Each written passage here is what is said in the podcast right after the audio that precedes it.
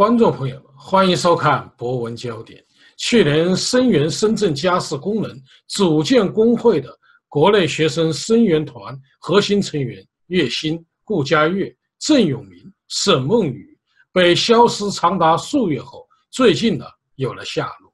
有消息称，家事工人声援团的部分学生成员受到国安部门的约谈，并被要求观看一部纪录片，其内容是被消失长达数月的四位声援团核心成员的认罪供述。去年末，崔永元曝光了陕北千亿矿权案，将矛头啊直接指向陕西省前省委书记赵正勇和最高法院院长。周强，目前赵振勇已应声落马，周强的命运会如何？就这两个事件，我们连线专访了博文社驻香港记者伯特。下面有请伯特。呃，伯特，呃，有消息称呢，这个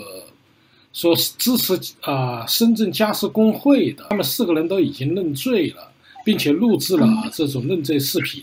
这个消息属实吗？就是在今天呢，我看今天这个消息是在这个北京时间的星期五，也就是呃一月的二一月十十九呃一月十八号那一天呢，在北大的 B 为民 BBS 上这个开始传播。那么呃有消息也称到，就是说这个这个北大被捕，包括这个学生认罪呢，一些视频呢。被这个北大的一些毛左派学生这个看到了。那么，据这些学生这个描述呢，称，呃，这个认罪视频在一个单独的一个教室里，这个通过这个中国的这个国宝的一个特殊的电脑软件，那么通过这个教室的摄摄投影仪播放出来。但当时由于这个情况紧迫呢，那个当局部要求不能让这些学生这个用手机呃录像。所以呢，就造成了，呃，这个视频呢，外界是看不到的。不过根据这个我了解到一些就是学生他们的描述说呢，在这个认罪视频里面，呃，人物和这些东西都是真实的，但是官方对此呢，并没有做出任何的一个说明。嗯，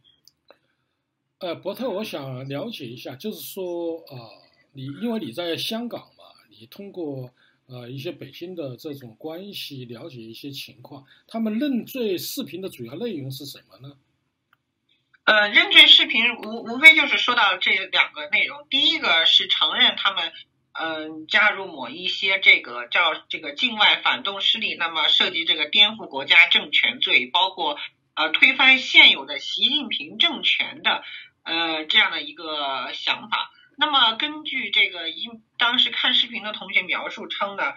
呃，这个认罪视频出现以后呢，他在呃视频里这个徐这个北大的这个徐永明他郑永明他就是说到了这个呃希望恢复到毛泽东时代的那种呃社会制度，那么当就是被指称这个推翻现有这个习近平歧视政权的呃相关这个说辞。此外呢，根据这个视频的内这这个图像流传显示呢，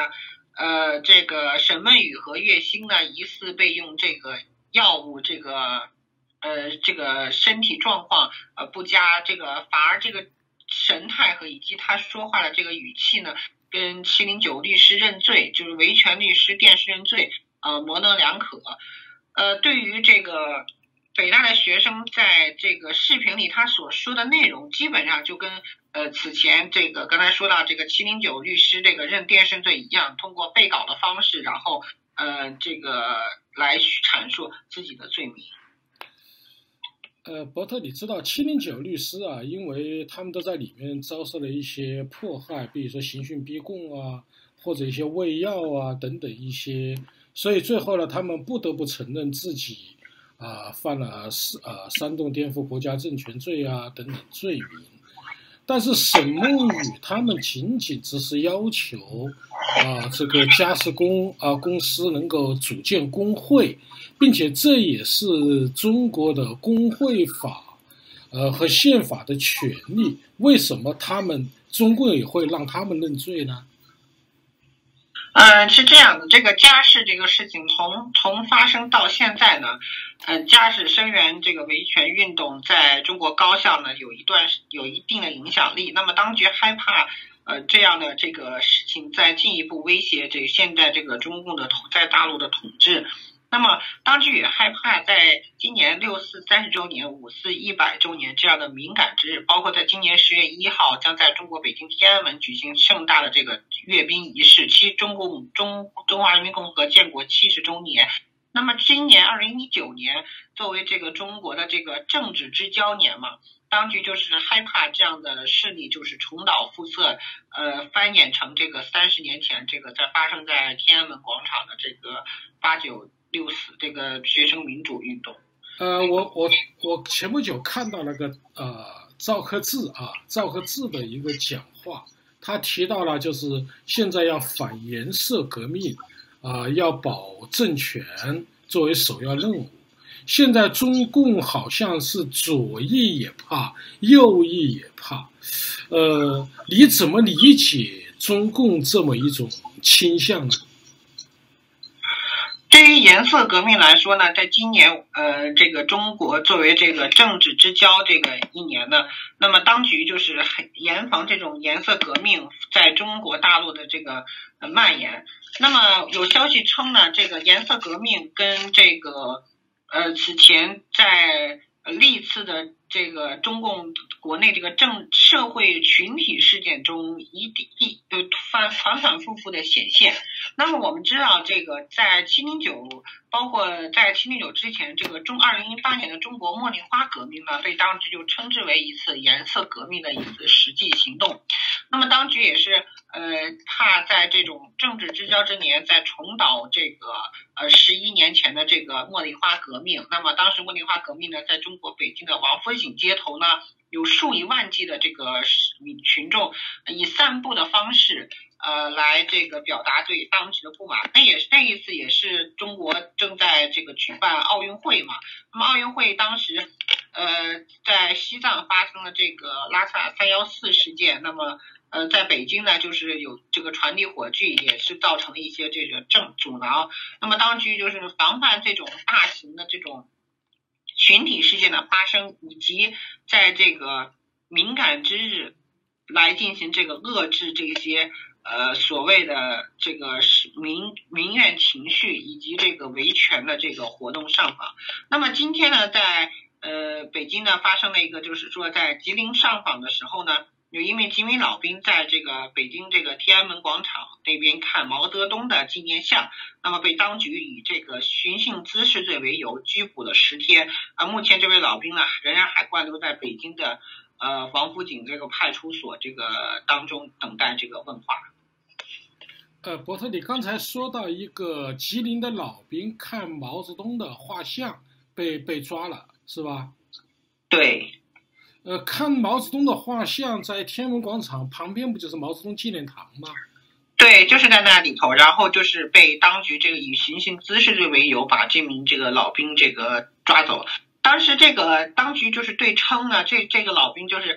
有涉嫌这个老兵上访维，之前在中国经常发现这个老兵上访维权呢，呃，是否有相关联呢？这个下午这个在致电这个。啊，吉林省当地的相关这个派出所打电话问询的时候呢，啊，因为李姓科长就电话说这个说他知道这个事，但是他不方便接受记者的采访，那么最终也挂了电话，并没有再次这个接打这个，因为记者在多次拨打也没有再次接听，所以这名老兵目前的状况，我据我们了解是说他现在仍然关注在这个北京这个王府井派出所，是这样。呃，伯特，你因为我听到你这个说法呀，也就是中共现在已经高度紧张，他非常担心有颜色革命，也非常担心呢左翼和右翼啊这两方面呢都会对他的政权稳定产生影响，或者说产生危害。呃，你你所了解的北京或者中国大陆目前有这一种？啊，就是对中共政权的强烈不满情绪吗？呃，目前呢，这个中国的很多民众呢，因为这马上就要过年关之际，那么他们更多的是呃希望能在今年这个这个中国叫猪年嘛，就是有一个好的一个日子，就是好好安安心踏踏心心过年。那么在年前呢，中共也是呃多次的这个社会稳定啊，包括这个采取多种技术手段的方式，呃去呃让中国这个大陆整体的这个社会稳定性有所增强。那么我们知道。在这个呃北京火车站呢，最近也看到了一些就是检查手机的一些这种电子设备。那么这个设备此前是在中国的新疆地区，那么在集中教育营曾经呃被人们用过。那么现在转嫁到中国的内地，那么有消息就称这样子是不是就是帮将新疆模式逐步扩展在全国各地？那么这个通过科技手段的方式也能遏制。呃，一些这个民众的一些隐私，包括来达到它维稳的一个效果。呃，伯特，你知道这个崔永元啊爆料，就是关于陕北千亿矿权案，爆了以后说了个卷卷宗啊神秘失踪，并且王林清法官也制作了视频，所以媒体的看法是周强啊地位应该说岌岌可危吧。但是最近呢，我们又发现周强在频频啊露面。您对他的仕途，您的看法是什么？那么，在最高法院卷宗丢失案由中央政法委牵头调查组之后呢？官方对此的态度就是默不作声，而对事件幕后的推手呢，现在都指认了这个现任最高法院院长周强。不过值得注意是，北京在处理此事呢，一直是很低调。只有在最近呢，你刚才说到这个中国公安部召开的会议上，周强曾经呃下了一个政治表态，那么就是呃将这个政治根基打到打牢基础，那么呃形成这个防范这个社会稳定。那么对于周强的这个话语呢，那么有很多有分析人士就认为称呢，周强是否就是在明哲保身，就是向习近平表一个态。但是我们也知道，这个呃周强呢跟陕西官场的几位这个官呃官老爷呢这个关系很密切。那么陕西官场也是在前不久这个大地震，那么也有多名这个省长啊，还有一些这个这跟秦岭别墅案有关的。一些调负责人呢都相继这个被落马，那么这个此举也是看作习近平开始就是清理中央政法委的一个信号开始。那么习近平对于这个周强呢，他呃一直就是采取的就是说，嗯，清理，但是不会就是明目张胆的动你。但是这一次呢，似乎习近平这个下了狠手，就是将这个秦岭别墅案有关的相关这个人士呢，都多次给。呃，被这个处理，那么也是说周强是否真的这个官帽乌纱帽难保，这个还有待观察。呃，博特有消息说啊，呃，上海市市长应勇啊已经进北京，啊正在就是准备接替周强，这个消息属实吗？嗯，这几天呢，这个应勇这个进北京。进行这个接替呢，是从以上个月，也就是在十二月的二十多号，就是最高法院丢失卷宗案之后，就有消息传出，这个应勇作为习近平的政法委所谓的这个亲信。就有进京此事。那么我们也知道，这一段时间呢，中国各地的这个两会都在地方两会都在密集的召开。那么此前也有消息称，这个中共四中全会呢，将会在十一月十七号到一月二十一号，也就是上一周的时间会呃召开。但是我们目前呢没有收到这方面的消息。但是不过可以看到，这个应勇呢也是呃官方媒体也是很低调，也并没有对周强这个。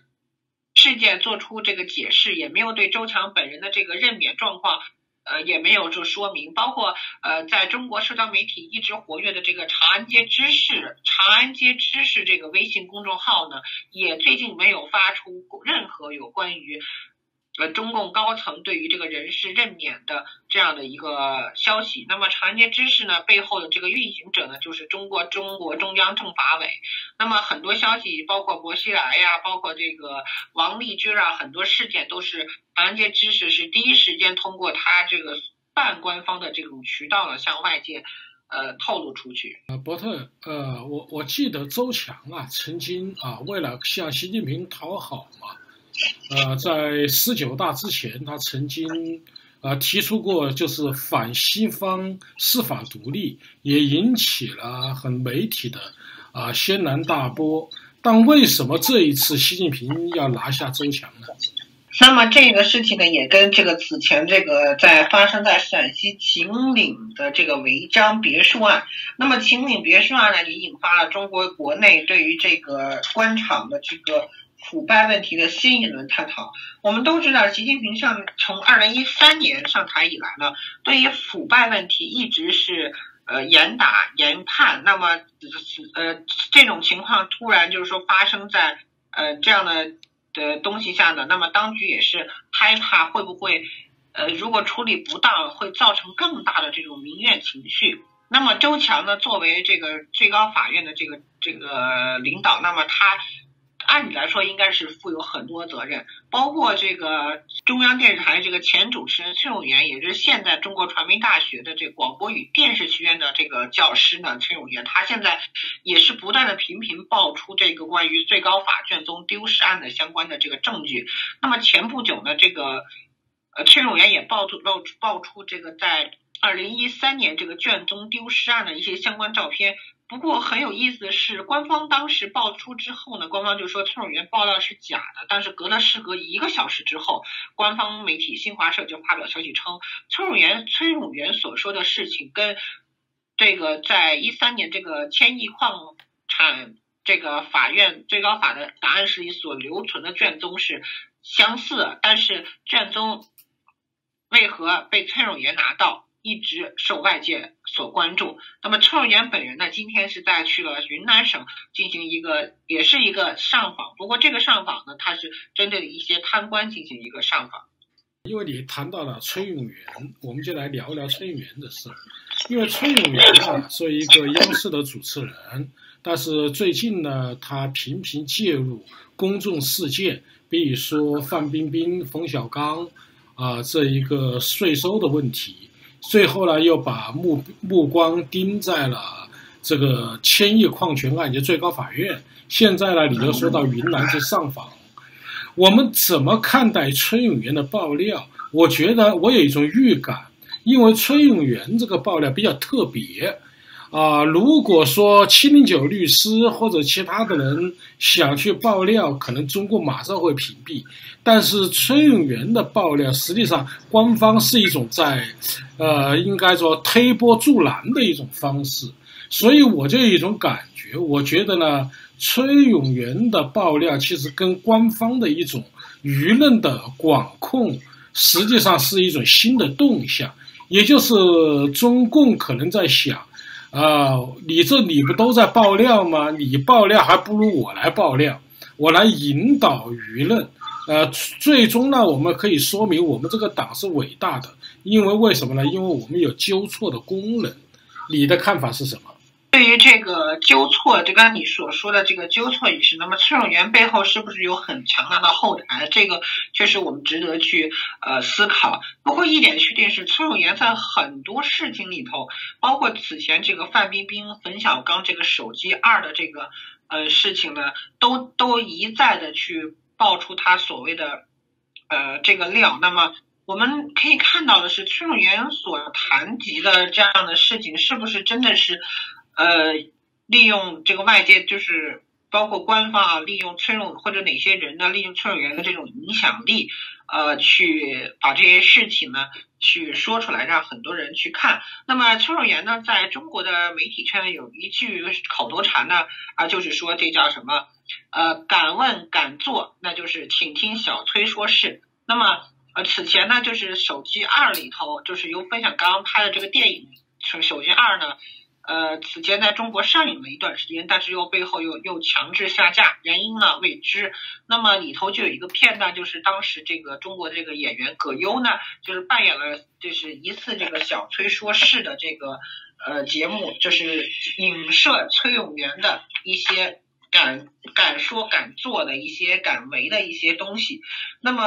呃，对于这个崔永元他。当时呢表态就是说侵犯了个人的隐私权呐，或什么样子。所以崔永元一直在中国的老百姓的心里头呢，他的地位呢很高，而且作为一个有良，在官方认为是有良知的媒体人。那么一直就是说，把这种呃不公的行为呀，包括一些伸张正义的事情呢，都是由他来呃相关爆料。那么我觉得可能也是像你刚刚所说，这个影响力是一方面，再一个就是提到了这个崔永元，他作为呃中国这个媒体圈里知名的这个评论人物，那么他，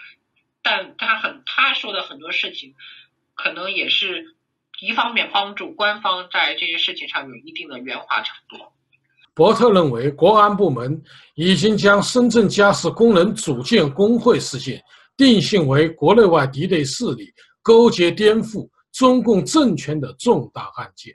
被消失长达数月的月薪顾家粤郑永明、沈梦雨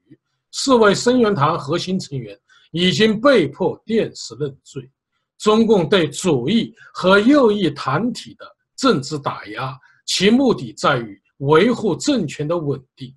周强的落马已经是大概率事件。关键在于习近平是否信任其忠诚，与司法公正无关。